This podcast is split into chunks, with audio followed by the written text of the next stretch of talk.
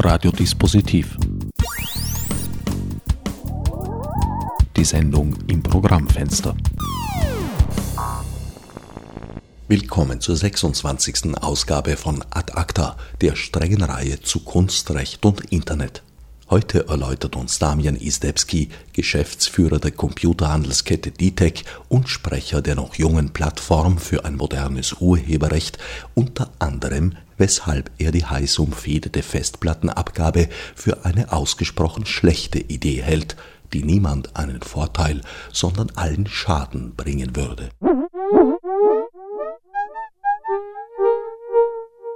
Herr Istebski, Sie sind Obmann und Sprecher der neu im Oktober im Vergangenen ins Leben gerufenen Plattform für ein modernes Urheberrecht. Was sind denn so Ihre grundsätzlichen Positionen? Grundsätzlich sind wir der Meinung, dass äh, das ganze Thema Urheberrecht, Festplattenabgabe in den letzten Monaten, aber verstärkt in den letzten Wochen, glaube ich, zu wenig objektiv beleuchtet wurde und dass hier ein Bild in der Öffentlichkeit entstanden ist, was nicht ganz, ganz, ganz objektiv ist. Und äh, als, als erste, die wichtigste Aufgabe, glaube ich, sehen wir einmal ähm, die, äh, die Aufklärungsarbeit und die Information Richtung Konsument, weil letztendlich ist der Konsument der Leidtragende bei dieser Abgabe und äh, zudem ist es noch nicht wirklich durchgedrungen, worum es sich hier handelt und vor allem, was ihn das kosten wird letztendlich. Die Festplattenabgabe ist ein regelmäßig wieder aufpoppendes Thema, würde ich mal sagen. Wo würden Sie denn die Auswege sehen? Grundsätzlich, glaube ich, muss man sich das ein wenig geschichtlich anschauen. Äh, die äh, Verwertungsgesellschaften und Künstlervertreter in dem Fall behaupten, ähm, dass die Festplattenabgabe ein logischer Nachfolger der Leerkassettenabgabe ist, die aus, aus der Vergangenheit kommt, noch aus den, aus den 80er, 90er Jahren. Ähm, wenn man sich das ein wenig genauer anschaut, die äh, Leerkassette oder die Leerkassettenabgabe war schon sehr, sehr zielgenau. Wir haben im Prinzip die, die, die Kassetten ausschließlich dazu verwendet oder praktisch ausschließlich dazu verwendet, Musik zu kopieren, Privatkopie zu machen, aus dem Radio aufzunehmen.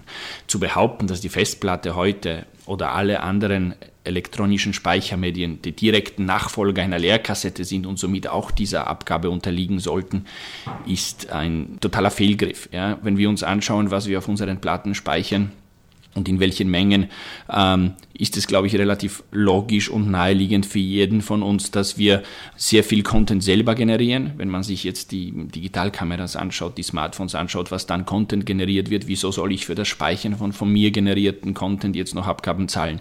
Externe Festplatten, die hier sehr stark von dieser Abgabe betroffen sind, werden als Backup-Medien genutzt. Das heißt, da mache ich eine Sicherung von einem Content, den ich entweder gekauft habe oder selber generiert habe. Das noch einmal mit einer Abgabe zu belegen, ist auch kontraproduktiv.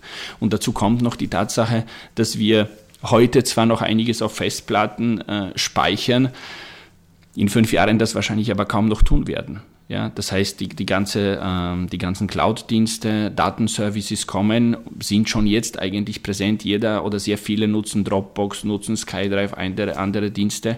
Und, und äh, ich glaube, in fünf, fünf bis zehn Jahren speichern wir gar nichts mehr auf physischen Datenträgern. Allerdings stehen da natürlich auch irgendwo am Ende Festplatten dahinter. Die Daten leben ja nicht irgendwo. Naja, schon, aber diese Festplatten stehen in, äh, im, im Ausland, wo die Verwertungsgesellschaften sowieso keinen Zugriff drauf haben. Ja, das heißt, das wird sowieso, da wird es eine, eine, eine länderübergreifende Regelung geben müssen auf europäischer Ebene. Auf, wahrscheinlich der sinnvollste Weg wäre, das auf, auf, auf EU-Ebene zu lösen. Die Problematik nämlich, die extrem unterschätzt wird und die, die auch in der, in der Berichterstattung bis jetzt noch äh, nicht wirklich zu tragen gekommen ist, ist die Tatsache, dass alle Abgaben, die wir hier lokal in Österreich schaffen und wo wir die Produkte belasten, belasten wir auch den Standort Österreich. Es sind, wenn ich zum Beispiel bei einer externen Festplatte bleibe, eine Festplatte mit einem Terabyte Kapazität kostet heute im Handel ungefähr 60 Euro die Urheberrechtsaufgabe drauf kommt mit 32 Euro dazu. Das heißt, da sind wir bei einer Belastung von fast 50 Prozent. Und hier zu behaupten, dass der Konsument so dumm ist und das trotzdem in Österreich kauft, ist total falsch weil die IT-affinen Leute haben, die eine externe Festplatte kaufen und wir verkaufen in Österreich, also der gesamte Markt verkauft in Österreich zigtausend dieser Platten pro Jahr. Ja. Dieser Kunde hat absolut kein Problem, das von einem ausländischen äh, Anbieter zu kaufen. Das heißt, in dem Fall hat die Verwertungsgesellschaft nichts davon, es hat der Künstler nichts davon, es hat der österreichische Handel nichts davon und somit funktioniert das System nicht. Allerdings in unserem großen Nachbarland Deutschland existiert die Festplattenabgabe bereits seit geraumer Zeit. Ja, aber nicht, äh, aber nicht in der Dimension. Also die, die, die Tarife, die hier in Österreich vorgeschlagen wurden, sind deutlich höher als die, die deutschen. Somit entsteht dieser, dieser Wettbewerbsverzehr hier auch. Und äh, man darf nicht vergessen, äh, es gibt auch andere Anbieter, nicht nur die deutschen. Also das Internet kennt hier keine Grenzen. Europa ist hier wirklich sehr klein und kompakt und sehr viele europäische Online-Händler ähm, sind imstande, den österreichischen Konsumenten innerhalb von 48 Stunden mit einem Paket zu erreichen. Und dementsprechend glaube ich, da muss man ein bisschen über den Tellerrand hinausschauen und, und das ein bisschen globaler sehen, das ganze Problem. Um die Festplattenabgabe, wie sie allgemein genannt wird, ist schon vor mehreren Jahren ein Rechtsstreit äh, entbrannt gewesen und entschieden worden. 2005 gab es das Urteil im Gericom-Prozess, mit dem die damals vorhandene Festplattenabgabe abgeschafft wurde und als nicht gesetzeskonform klassifiziert. Im Oktober 2010, also vor etwa zwei Jahren, hat die Austromechaner den Tarif, was sie nach dem Verwertungsgesellschaftengesetz auch darf, sozusagen kalt wieder eingeführt. Dagegen ist ein neuerlicher Prozess angestrengt worden. Der auch in beiden Instanzen gewonnen wurde bis jetzt. Ja, liegt wieder beim obersten Gerichtshof. Ein Urteil wird für Anfang 2013, glaube ich, erwartet. Jetzt sind sehr viele Proponenten der Plattform für ein modernes Urheberrecht bei den Klägern in diesem Prozess, der jetzt als HP-Prozess landläufig firmiert. Ja, natürlich, die Argumentation ist ja zum Teil die, die ich bereits angeführt habe, dass es darum geht, dass wir ob das jetzt Händler oder ob das jetzt äh, Hersteller, letztendlich aber der Konsument, der das zahlt, das nicht einsehen, wie, wieso der österreichische Markt jetzt in diesem Ausmaß benachteiligt wird. Da geht es darum, 20, 30, 40 Millionen Euro dem Konsumenten wegzunehmen, um, sage ich jetzt einmal, auf relativ intransparente Weise die Kunst zu stützen. Ja? Grundsätzlich gehört klar gesagt, hat unsere Plattform absolut kein Problem damit, dass die Kunst gestützt gehört. Im Gegenteil, wir sind dafür, die Künstler gehören unterstützt, die Kunst gehört unterstützt und die Urheberrechtsabgabe, in welcher Form auch immer, aber als Grundsatzidee, ist sehr wichtig.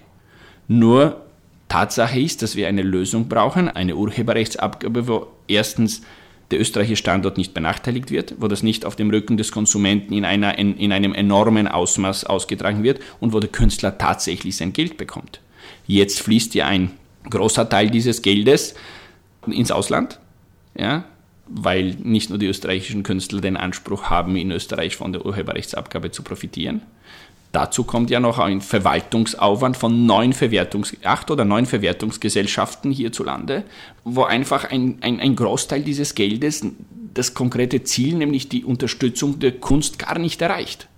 Und ich glaube, dass der schon der Konsument das Recht haben sollte, erstens einmal zu wissen, wo das Geld in welcher Form hinfließt und zweitens auch äh, die Möglichkeit bekommen soll, sich zu wehren, mit 50 Millionen Euro äh, in Zeiten wie diesen einfach belastet zu werden durch eine Veröffentlichung von neuen Tarifen. Also das ist, glaube ich, nicht ganz fair.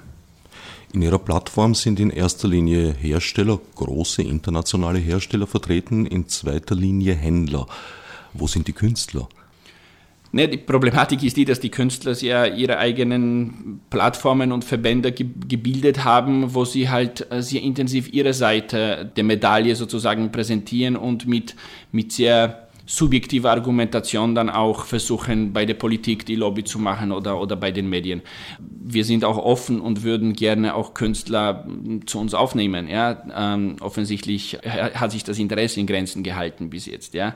Ich glaube, dass hier der Dialog zu kurz gekommen ist. Ja? Ich glaube, dass einfach, so wie Sie das richtig gesagt haben, die Verwertungsgesellschaften einfach Tarife veröffentlicht haben, ohne dass jemand gefragt wurde, ohne dass das diskutiert wurde, ja? ohne dass der Konsument eigentlich überhaupt eine Ahnung davon hat oder gehabt hat vor zwei Jahren. Und das Ganze wurde nicht thematisiert.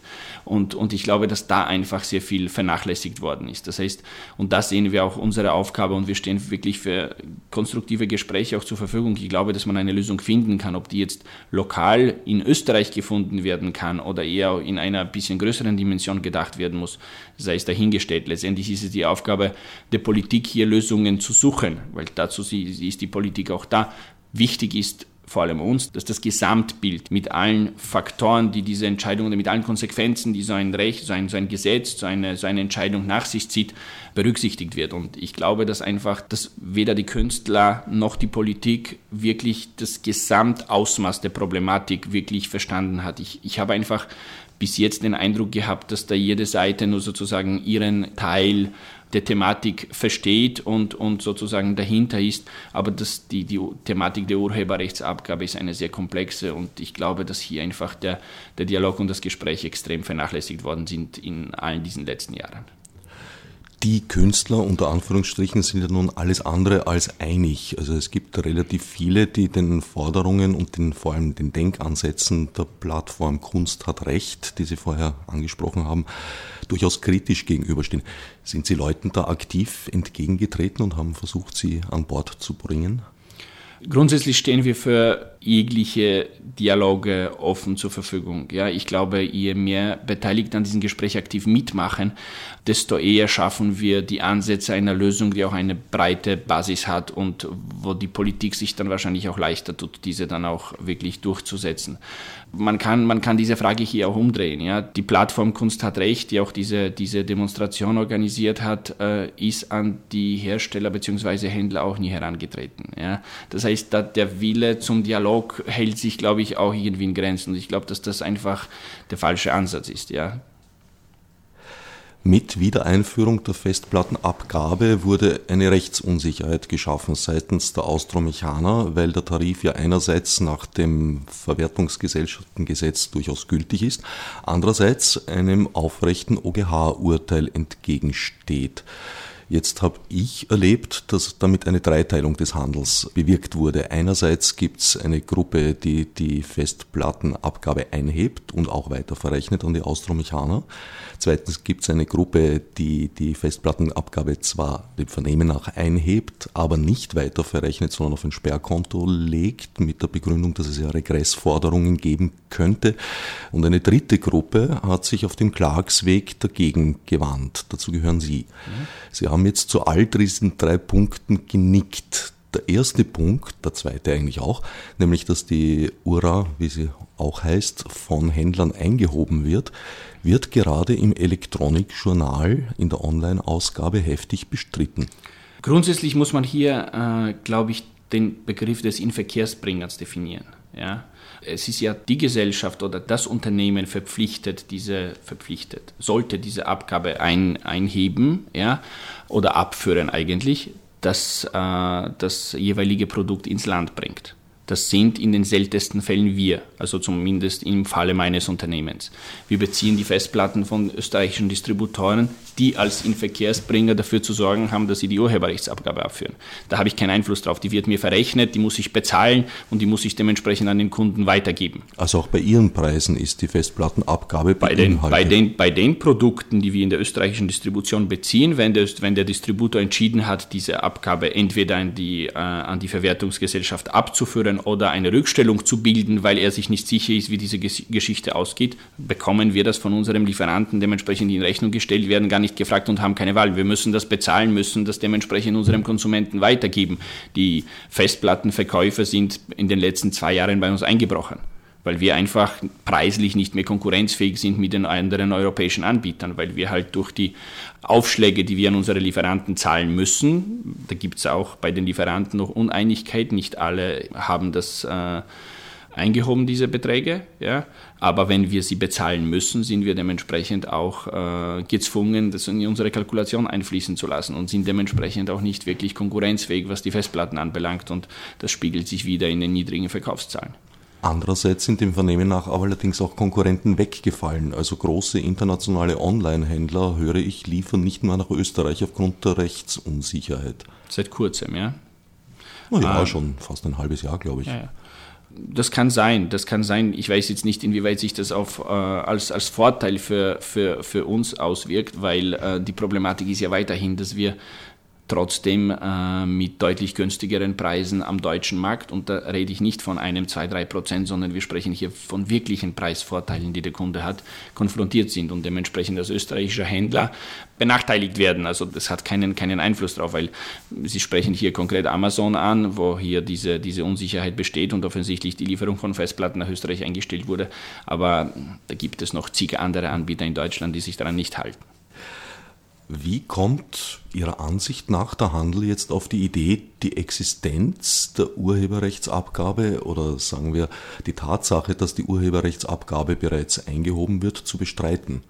Also im Artikel im Elektronikjournal wird zitiert die Beantwortung einer parlamentarischen Anfrage durch die Frau Justizministerin Kadel. Mhm in der sie sagt, sie weiß darüber nichts und das wird als Jubelmeldung dort gefeiert, dass sozusagen das alles ja nur ein Gerücht sei, dass es die Ura gäbe. Also ich kann diese Frage nur aus der Sicht meines Unternehmens beantworten. Äh, jeder Händler, ähm, der Festplatten jetzt äh, nach Österreich aus dem Ausland bringt, hat in den letzten Jahren für sich selbst entscheiden müssen, was er macht. Wird eine Rückstellung gebildet oder wird die Urheberrechtsabgabe den Kunden gar nicht in Rechnung gestellt? Aus Erfahrung und dem, wie ich mir versucht habe, hier die Markt, eine, eine Marktübersicht zu verschaffen, kann ich nur sagen, dass sehr viele österreichische Händler diese Abgabe nicht eingehoben haben vom Kunden, weil das einfach das, der Preisspiegel einfach beweist die Abgabe ist, ähm, ist so hoch, dass man das sofort aufgrund der Preisgestaltung auch erkennen kann, ob hier jetzt irgendwas eingepreist ist oder nicht. Das heißt, äh, ich glaube, dass hier sehr, sehr viele Händler gar nicht äh, eingehoben haben. Einfach aus dem Grund, weil, weil sie mit der Urheberrechtsabgabe dann konkurrenzunfähig sind und kaum noch Festplatten verkaufen würden. Ja. Das ist das eine. Das zweite, und das ist, glaube ich, auch ein, ein, ein wichtiger, wichtiger Faktor, ist, dass eben der Inverkehrsbringer zählt. Das heißt, die gesamte österreichische Distribution, und wir haben hier einige Distributoren, die im großen Stil Festplatten verkaufen, ähm, sind eigentlich die Instanz, die hier jetzt die Abgabe zu leisten haben. Ähm, was die jetzt getan haben, ob die jetzt diese Gebühren, diese Urheberrechtsabgaben äh, kassiert haben, rückgestellt haben und so weiter, weiter müsste man wahrscheinlich mit jedem Einzelnen besprechen und klären. Also es liegt auf Ebene des Großhandels, von dem der Einzelhandel abhängig ist. Im Prinzip liegt es immer bei dem, der das gefragte Produkt auf den österreichischen Markt bringt. Aber Ihre Großhändler, wie Sie vorher gesagt haben, haben zumindest zum Teil die URA verrechnet. Das können wir nur aufgrund der veränderten Preisgestaltung nachvollziehen. Ja? Aber es ist nicht so, dass jetzt auf unseren Rechnungen großartig die URA ausgewiesen ist. Meines Wissens bei den meisten nicht. Ich bin im Besitz von Screenshots von Händlern, ja. wo die URA bei der Preisauslistung. Äh, kann sein, kann sein. Also dann werden diese Händler dementsprechend auch dann entweder, also je nachdem, in welche Richtung das Urteil dann letztendlich in der dritten Instanz äh, fallen sollte. Und in meinen Augen gibt es nur eine Richtung, dass die zwei Instanzen bis jetzt auch bestätigt werden, ähm, wird man dann dementsprechend eine, eine Lösung dafür finden müssen. Also entweder bekommen die Kunden das Geld zurück oder was auch immer. Also das glaube ich schon, dass das geklärt werden muss. Was sich, wie gesagt, bei Privatkunden, von denen wir hier reden, weil die Gewerblichen können es theoretisch, sofern sie überhaupt davon wissen, äh, ja wieder zurückfordern. Bei diesen Privatkunden wird sich das eher schwierig nee, gestalten. Wenn der, Kunde, wenn der Kunde über eine Rechnung verfügt, auf, auf dieser Rechnung diese, diese Abgabe ja dann explizit ausgewiesen ist, glaube ich schon, dass, dass, dass, dass der Kunde dann die Möglichkeit haben wird, dieses, äh, dieses Geld auch äh, zurückzufordern. Aber wie gesagt, da kann ich, da tue ich mir sehr schwer, im, im Namen von anderen Händlern zu sprechen, weil ich einfach deren Vorgehensweise nicht kenne und nicht weiß, ob sie das jetzt einheben, ausweisen oder nicht. Ich kann für mein Unternehmen reden. Ähm, wir weisen das nicht aus, weil das für uns im Einkauf auch nicht ausgewiesen wird. Wir können nur vermuten, aufgrund der veränderten Preisgestaltung, da ist jetzt eine Abgabe drin oder nicht. Aber das ist ein wenig, so wie Sie das eingangs gesagt haben, wirklich ein Blindflug ohne einer, einer Rechtssicherheit. Und da geht es aber auch um, um beträchtliche Beträge, die, glaube ich, für den einen oder anderen Händler durchaus äh, von einer existenziellen Bedeutung sein könnten. Auf Ihrem Website schreiben Sie, dass die Urheberrechtsabgabe jetzt nur ein kleiner Teilaspekt des ganzen Problems sei und es eigentlich ein Fehler sei, sich darauf so festzubeißen. Ja, weil es, es fehlt, es fehlt der, ein wenig der, der globale Blick im Prinzip. Das was, wir, das, was wir besprochen haben, ich glaube, da jetzt auf die, auf die, sich auf die Festplatten oder Datenträger festzubeißen, ist, ist falsch, weil wir werden vor oder in wenigen Jahren wieder von dem Leerkassettenproblem stehen. Das heißt, wir haben dann eine Urheberrechtsaufgabe auf Geräte, die dann nicht mehr ähm, verwendet werden oder wo, wo, die nicht mehr sozusagen im, im, im Fokus sind und, und brauchen wieder eine Lösung für das Thema Streaming, für das Thema Cloud Cloud und so weiter, ja, die jetzt in den derzeit vorliegenden Gesetzesentwürfen äh, gar nicht umfasst sind, ja, weil sie auch wahrscheinlich nicht handelbar sind oder zumindest derzeit nicht greifbar sind. Und deshalb bin ich der Meinung, dass wir jetzt keinen Schnellschuss brauchen, keine Lösung für die nächste kurze Zeit oder für die nächsten paar Jahre, sondern eigentlich überlegen müssen, wie konkret das Problem angepackt werden kann. Erstens, dass der österreichische Standort nicht benachteiligt wird und zweitens, dass der Künstler tatsächlich ein Geld sieht. Und zwar so viel wie möglich von dem Geld, was ihm der Konsument gibt. Ja? Und das ist, glaube ich, das, das Essentielle an dieser Aufgabe. Und äh, es macht sie aber nicht einfach. Ja? Wie wären da so die Denkmodelle, das zu erreichen? Es werden jetzt einige Ideen äh, in den Medien kolportiert. Es war der Vorschlag einer der Oppositionsparteien hier, das äh, im, im, im Bereich des Breitbandanschlusses zu positionieren. Das heißt, dass im Prinzip der Breitband-Internetzugang der in irgendeiner Form als, als Quelle der ganzen Urheberrechtsverletzungen gesehen wird, in irgendeiner Form ähm, hier dazu beitragen soll, dass, dass die Künstler an, an, an ihre Abgabe kommen eine Idee, die sicherlich auch sehr, sehr umstritten ist und, und, und nicht einfach. Ähm, dann gab es, glaube ich, auch einen Vorschlag äh, von der Politik, ähm, hier Richtung, äh, Richtung der, der Gießabgaben zu gehen und über diese das, äh, das abzuwickeln sicherlich auch ein, ein Vorschlag, äh, über den man diskutieren kann. Ja, also ähm, ich glaube, dass das ultimative Rezept wurde bis jetzt noch nicht vorgelegt. Umso wichtiger wäre, dass die Betroffenen miteinander reden, um da vielleicht irgendwas was, was Sinnvolles auf die Beine zu stellen. Jetzt heißt Ihre Plattform aber Plattform für ein modernes Urheberrecht und nicht Plattform gegen eine Festplattenabgabe. Also denke ich mal, Sie werden da selber aktiv an der Entwicklung von Modellen arbeiten. Ja, das tun wir auch. Ich glaube, um, um hier Modelle äh, oder Ideen auszuarbeiten, bedarf es zuerst einmal äh, ein bisschen einer, einer Objektivierung der Ist-Situation und dann auch, äh, dann auch der Gespräche. Ich meine, wir sind äh, erst seit einigen Wochen wirklich äh, ähm, tätig und äh, haben unsere Kraft und unsere Aufmerksamkeit in den ersten Wochen einmal ein bisschen der Aufklärungsarbeit gewidmet, ja, weil es wirklich darum geht, auch glaube ich, hier auch den Konsumenten der letztendlich das Ganze finanzieren muss, äh, irgendwie ins Boot zu holen und zu informieren. Und ähm, diese Information ist in den letzten Monaten extrem auf der Strecke geblieben und das ist sozusagen unser erster Ansatz. Ähm, ich glaube aber schon, dass wir in den äh, ersten Wochen des, des neuen Jahres hier imstande sein werden, gemeinsam mit den anderen involvierten Parteien hier auch die eine oder andere konstruktive Lösung auf den Tisch zu legen. Also das ist auf jeden Fall unser Ziel und unsere Bemühungen gehen in diese Richtung. Wer sind Ihre Gesprächspartner auf der anderen Seite oder auf den anderen Seiten? Im Prinzip ist dieses, dieses ganze, die ganze Urheberrechtsthematik ja extrem komplex mit sehr vielen involvierten Parteien. Also äh, nicht nur die Politik, nicht nur die Wirtschaftskammer, aber auch die Arbeiterkammer, auch die ganzen Verwertungsgesellschaften, ähm, unsere Plattform, äh, der Handelsverband, äh, die Künstler selbst. Äh, also wirklich sehr, sehr viele Player, die hier irgendwie eine, eine Position versuchen zu beziehen. Ähm, und dementsprechend komplex und, und, und kompliziert ist diese Geschichte auch. Sie versuchen mit all denen ins Gespräch zu kommen. Ja, wir sind in, mit, mit, mit sehr vielen der genannten, sind wir auch im Gespräch bereits schon seit Wochen, ob das jetzt die Wirtschaftskammer ist, die Arbeiterkammer, der Handelsverband, ob das jetzt auch die zuständigen Ministerien sind, also die, die, die Politiker, äh, versuchen wir natürlich hier ähm, erstens einmal diesen falschen Weg, der hier jetzt offensichtlich seit einiger Zeit gegangen wird, einmal, einmal aufzuzeigen und ein wenig die Folgen auch für den Wirtschaftsstandort Österreich ein wenig, ein wenig aufzuzeigen und aufzuklären. Ähm, und gleichzeitig werden wir auch versuchen, äh, gemeinsam vielleicht andere Lösungsideen oder Lösungsansätze auszuarbeiten. Ja, ich denke mal, das wäre ein wichtiger Punkt, weil sonst könnten Sie sich auf die Klage gegen die URA beschränken. Ja, natürlich. Ja, ich glaube, so wie ich eingangs gesagt habe, wir sind nicht gegen die Urheberrechtsabgabe.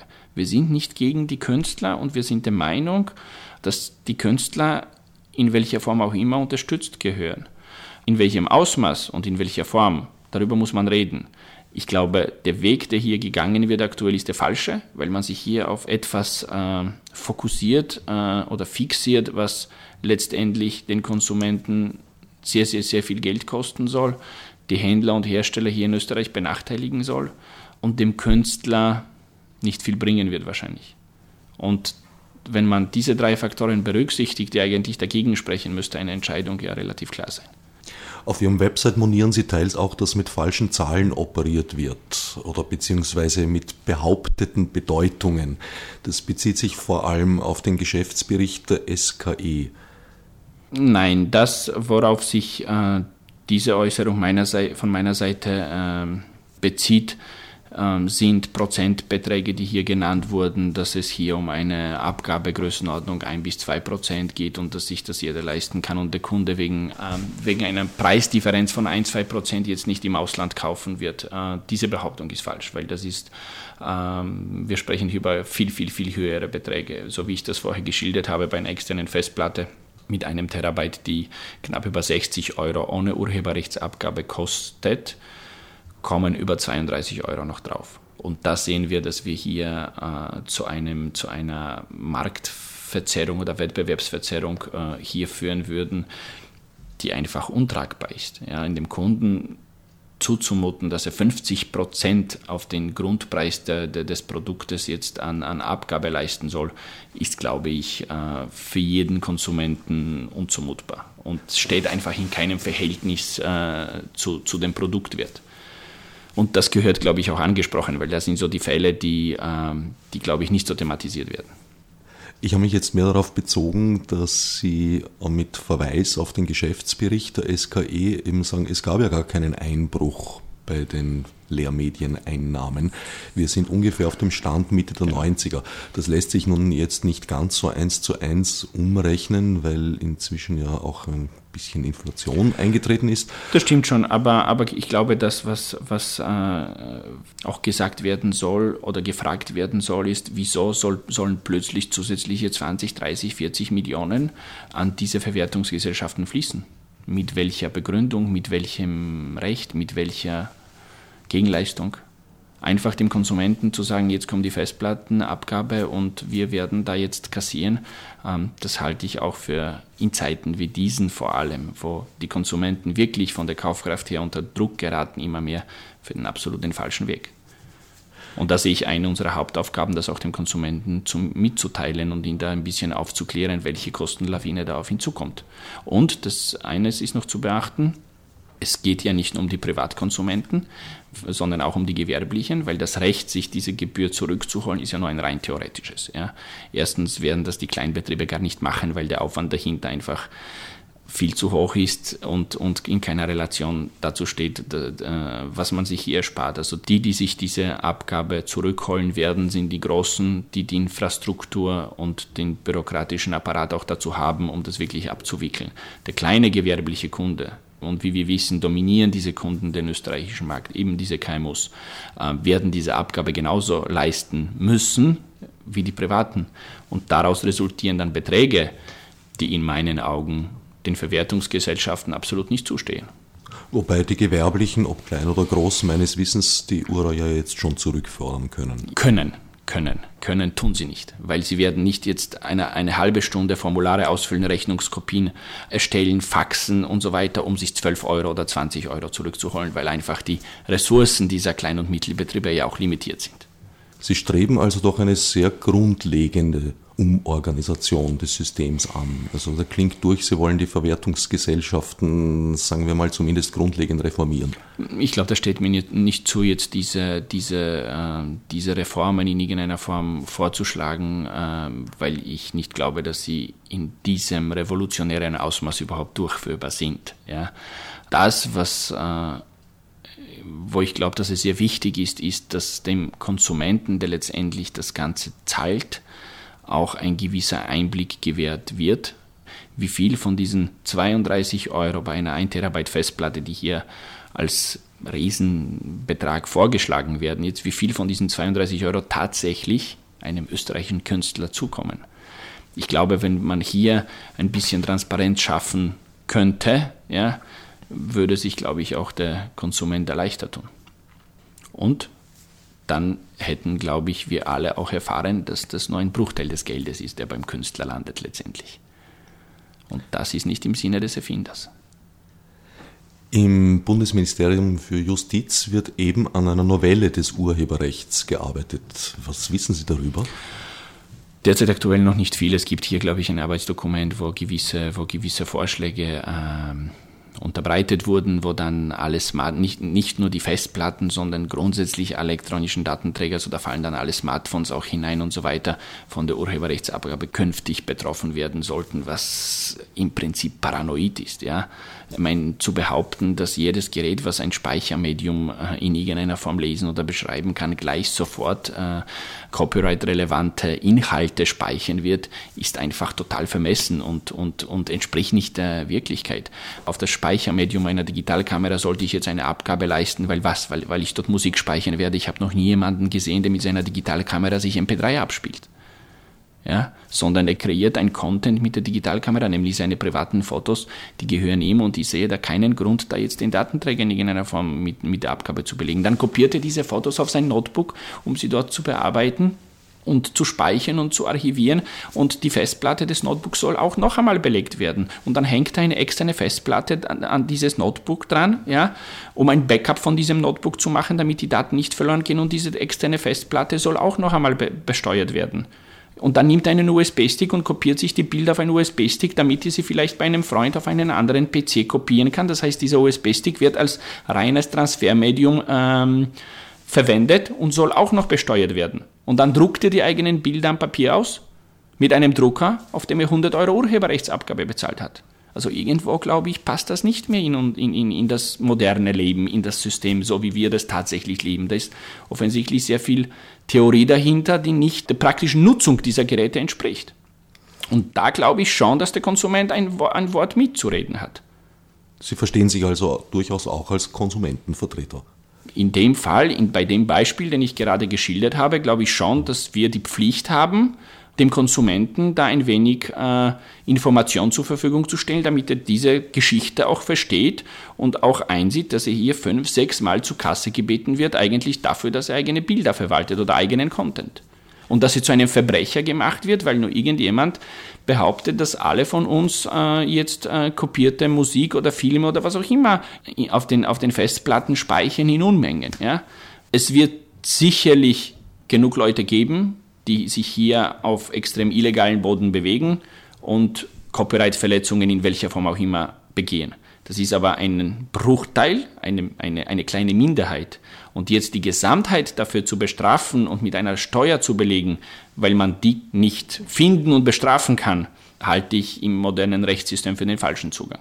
Da sollte man sich eher darauf konzentrieren, dass man diese Leute findet, denn die Leute bestraft und von mir aus mit finanziellen Belastungen auch belegt und dieses Geld den Künstlern widmet, weil letztendlich sind die die Verbrecher, die die Copyright-Verletzungen auch begehen. Aber das jetzt am Rücken der Gesamtheit auszutragen, ist, glaube ich, auch ein wenig der falsche Zugang.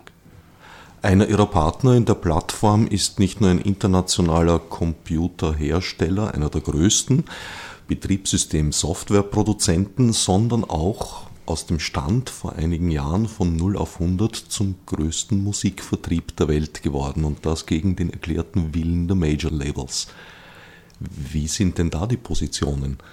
Ich glaube, die, die, die Grunddiskussion dreht sich jetzt aktuell um das Thema der Festplattenabgabe. Ich glaube, dass das Urheberrechtsgesetz oder die Thematik der Urheberrecht, des Urheberrechts oder der Verwertung in Summe ist ja viel komplexer. Von der Musik über auch das Thema der der, der Druckerabgaben, die seit, glaube ich, 18 Jahren eingeführt sind, die noch von einer alten Kopiererabgabe äh, stammen, bis zu der Festplattenabgabe. Ich glaube, dass, das, dass es sehr vielfältig ist und, und, und nicht mit, wahrscheinlich nicht mit einem System oder mit einem Konzept dahinter irgendwie wirklich fair äh, geregelt werden kann. Also was das Thema Musikverwertung anbelangt, kann ich Ihnen, bin ich kein Profi, kein Spezialist auf dem Gebiet, da kann ich Ihnen jetzt nicht viel dazu sagen. Also Sie sind der Ansicht, dass Konsumenten bereits genug zahlen, dass die Gelder nur nicht in die richtigen Taschen fließen. Kann ich mir vorstellen. Ich glaube, in Summe, in Summe, da gibt es, gibt es, ähm, korrigieren Sie mich, aber ich glaube, wir sprechen hier aktuell über 150 bis 180 Millionen Euro, die der österreichische Konsument zahlt an Urheberrechtsabgaben. Also das ist richtig Geld, alles in Summe. Ja, also da hängen die ganzen Musikthemen dahinter, da hängt das Druckerthema dahinter und so weiter und so fort. Also das ist, das ist richtig ein Geld, das dementsprechend der Kunst zukommen soll. Ja? Ob es das tut oder nicht, wie Sie selber erwähnt haben, sind die Verwertungsgesellschaften alles andere als bereit, hier diese, diese Transparenz zu gewährleisten. Wie sieht es mit dem Bundesministerium für Justiz aus? Sind Sie da eingebunden? Wir versuchen in den nächsten Tagen und Wochen hier auch weitere Gespräche zu führen. Die ersten haben schon stattgefunden, wo wir natürlich auch bemüht sind, hier die äh, Darstellung der ganzen Thematik aus der Sicht äh, unserer Plattform, beziehungsweise vor allem auch, glaube ich, aus der Sicht des Konsumenten, was für ein Ministerium eigentlich auch relevant sein sollte, ähm, eben zu gewährleisten und sicherzustellen. Und ähm, wir werden sehen, inwieweit die Gespräche noch vor Weihnachten vorankommen. Das ist jetzt terminlich alles sehr angespannt, aber ich bin überzeugt, dass in den ersten Wochen des neuen Jahres wir hier schon einen großen Schritt ähm, vorwärts machen können. An sich müssten Sie auch sehr daran interessiert sein, einerseits Künstler, andererseits aber auch Konsumenten und Konsumentinnen bei Ihnen ins Boot zu bringen. Planen Sie da öffentliche Aktionen? Es wird davon abhängen, wie weit wir jetzt in den nächsten Wochen kommen mit den Gesprächen und davon wird dann auch die weitere Strategie, was unsere Maßnahmen äh, anbelangt, abhängen. Also wir haben jetzt noch nichts Konkretes beschlossen. Es gibt einiges an, an, an Ideen und, und Ansätzen. Das, was wir umsetzen und das, was wir in die Wege leiten, wird davon hängen, abhängen, inwieweit, die, die, inwieweit der Dialog jetzt fortgeschritten ist und inwieweit die Gespräche mit den Ministerien beziehungsweise auch mit, mit, mit den Künstlern hier überhaupt vorankommen. Sehen Sie eine grundsätzliche Problematik, die jetzt durch das Internet neu entstanden ist oder durch das Internet sichtbar geworden ist, dass einfach die Denkmodelle im, im Urheberrecht unter anderem nicht mehr funktionieren? Meine, das, was auf jeden Fall nicht funktioniert, ist äh, zu behaupten, dass, dass die, dass die ähm, elektronischen Datenträger da jetzt eins zu eins die Nachfolger einer, einer, einer Lehrkassette sind und dementsprechend hier genauso behandelt gehören. Also wenn das, wer das behauptet hat, traue ich mich zu sagen, keine Ahnung von dem, wie heute elektronische Datenträger oder elektronische Speichermedien genutzt werden. Ich glaube schon, dass durch äh, Internet und dann später auch durch Breitband-Internet ähm, hier eine Veränderung zustande gekommen ist, keine Frage. Ich meine, die Nutzung ändert sich, die Inhalte werden viel schneller in viel größeren Mengen auch, äh, auch transferiert. Äh, und ich glaube, dass eben so komplexe Themen wie Urheberrechts- oder Urheberrechtsabgaben auch dementsprechend angepasst äh, gehören. Tatsache ist, dass es hier ähm, Medien gibt oder, oder Kommunikationswege gibt, wie eben die Cloud, Streaming und sonstiges, die in der aktuellen, äh, im aktuellen Gesetzesentwurf gar nicht äh, erfasst sind und gar nicht in irgendeiner Form ähm, erwähnt sind. Das ist das eine Thema. Und das zweite Thema, genauso wie in den letzten 10, 20 Jahren das Internet unser Leben verändert hat, genauso ist auch Europa zusammengewachsen. Und Themen, die in den 80er Jahren noch sehr lokal waren und nur den österreichischen Markt betroffen haben und hier sich ähm, in einem, sage ich einmal, relativ geschützten Raum abgespielt haben, müssen jetzt in einer ganz anderen, aus einer ganz anderen Sichtweise betrachtet werden, weil der Markt sich geöffnet hat, der Konsument einen ganz, ganz leichten Zugang zu europäischen Angeboten hat. Und ich glaube, dass eine Regelung rein am österreichischen Markt oder im österreichischen Gesetz einfach nicht reichen wird. Weil hier dementsprechend es zu Benachteiligungen kommt, entweder vom Konsumenten oder vom Handel oder von der Industrie oder von den Künstlern. Das heißt, ich glaube, dass hier die EU gefragt ist, irgendwie eine, eine mm, Lösung auf der EU-Ebene auszuarbeiten, weil sobald die Länder beginnen, hier eigene Insellösungen ähm, zu machen, werden erstens werden die immer sehr unterschiedlich zueinander sein und dementsprechend wird es, wird es hier nie zu einer, zu einer fairen, ähm, gerechten Abdeckung des gesamten europäischen Marktes äh, kommen. Und Themen wie eben Cloud, Streaming, aber auch der Onlinehandel, diese Themen kennen keine Grenzen. Schon lange nicht. Auf der anderen Seite gibt es eine stärker werdende Tendenz, nationale Grenzen und nationale Gesetzgebungen sozusagen im Internet nachzuvollziehen. Also YouTube oder iTunes zum Beispiel hüpfen uns das vor, auch Google natürlich, wo je nach Land, von dem aus der Zugriff passiert, eine andere Antwort zurückkommt, eine andere Auswahl. Wie zukunftsgerichtet sehen Sie das? Weil das wäre natürlich im Prinzip auch auf Onlinehandel auszuweiten. Die Frage ist, ob das wirklich, äh, ob die Handhabung wirklich möglich ist. Ja, wenn wir uns den, den alleine den relativ, zumindest technologisch gesehen, den einfachsten Teil anschauen, nämlich den Handel, ja, funktionieren offensichtlich diese Grenzen nicht, weil Tatsache ist, dass die Festplatten, die der österreichische Handel in den letzten zwei Jahren verkauft, einfach von den Stückzahlen äh, zusammengebrochen sind. Somit ist es relativ logische, äh, logische Schlussfolgerung, dass der Kunde in diesem, in diesem Bereich äh, keine Grenzen sieht und, und, und auch äh, kein Problem damit hat, diese Produkte im Ausland zu kaufen. Ich glaube, dass es hier, hier jetzt Insellösungen im Bereich, vor allem im Bereich Streaming, im Bereich äh, ähm, Cloud Services und so weiter hier auf Länderebene Insellösungen auszuarbeiten, dass es, dass es, dass es nur eine, eine sehr temporäre Lösung sein kann. Das heißt, dass wir, wir werden hier jetzt Gesetze schaffen, äh, die vielleicht für drei, fünf Jahre in irgendeiner Form Anwendung finden und früher oder später es zu einer europäischen Lösung kommen muss, die alles, was, was da jetzt lokal ausgearbeitet wird, äh, wieder umwerfen wird. Sie haben jetzt gemeint, es wäre sehr schwer umzusetzen oder kaum umzusetzen, aber wäre es überhaupt wünschenswert? Die Problematik ist, glaube ich, dass wir uns, äh, dass wir uns hier äh, auf einem sehr dünnen Eis bewegen, ja, weil das Ganze hat damit zu tun, den Zugang zu Informationen, Zugang zum Internet in irgendeiner Form zu kontrollieren, in irgendeiner Form durch gewisse eben lokale Schleusen durchzuleiten, um eben äh, die Ergebnisse zu, äh, so anzupassen, dass sie halt der lokalen Gesetzeslage entsprechen. Und ich glaube, dass das alles andere ist als das, was der Konsument will. Ich glaube, dass sich auch hier die globalen Internetplayer auch weigern werden, das zu realisieren. Meines Wissens ist in besagten Entwurf zur Novelle des Urheberrechtsgesetzes eben auch davon die Rede, dass zwar kein Zugriff auf die im Zuge der Vorratsdatenspeicherung erfassten Daten geschehen soll, weil jene ja eigentlich nur für Terrorismusbekämpfung eingeführt wurde, Dennoch, wenig später im Text stellt man dann fest, dass sehr wohl geplant sein dürfte, zumindest auf Teile dieser Daten in bedingten Umfang Zugriff zu gewähren. Ich glaube, da sind auch Fristen von drei Monaten oder so, glaube ich, irgendwie äh, genannt worden. Äh, ja, umso mehr, umso mehr sieht man, dass das ein Thema ist, wo, glaube ich, die Konsumenten einfach keine Ahnung haben, was sie hier erwartet und was hier äh, an Gesetzestexten jetzt einmal zwar als Entwurf vorliegt, aber wir wissen alle, wie schnell das durchgewunken werden kann durch die entscheidenden Gremien.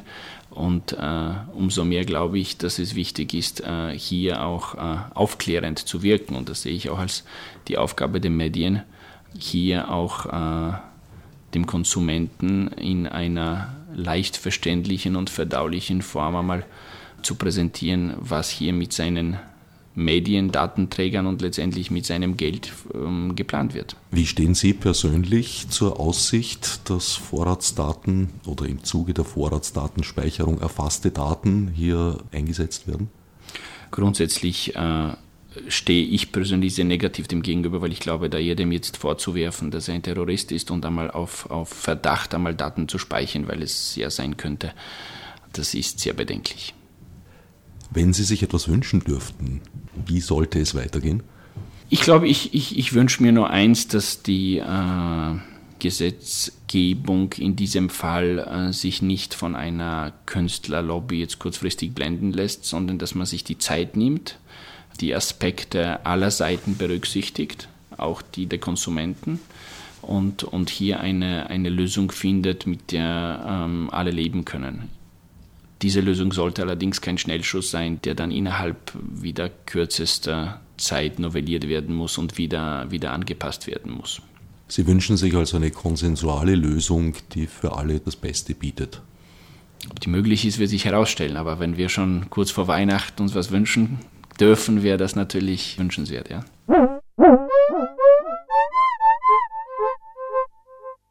Soweit Damian Isdebski, Geschäftsführer der Computerhandelskette Ditec und Sprecher der Plattform für ein modernes Urheberrecht. Das Mysterium um die Festplattenabgabe hat sich mir leider wieder nicht erschlossen. Ganz im Gegenteil.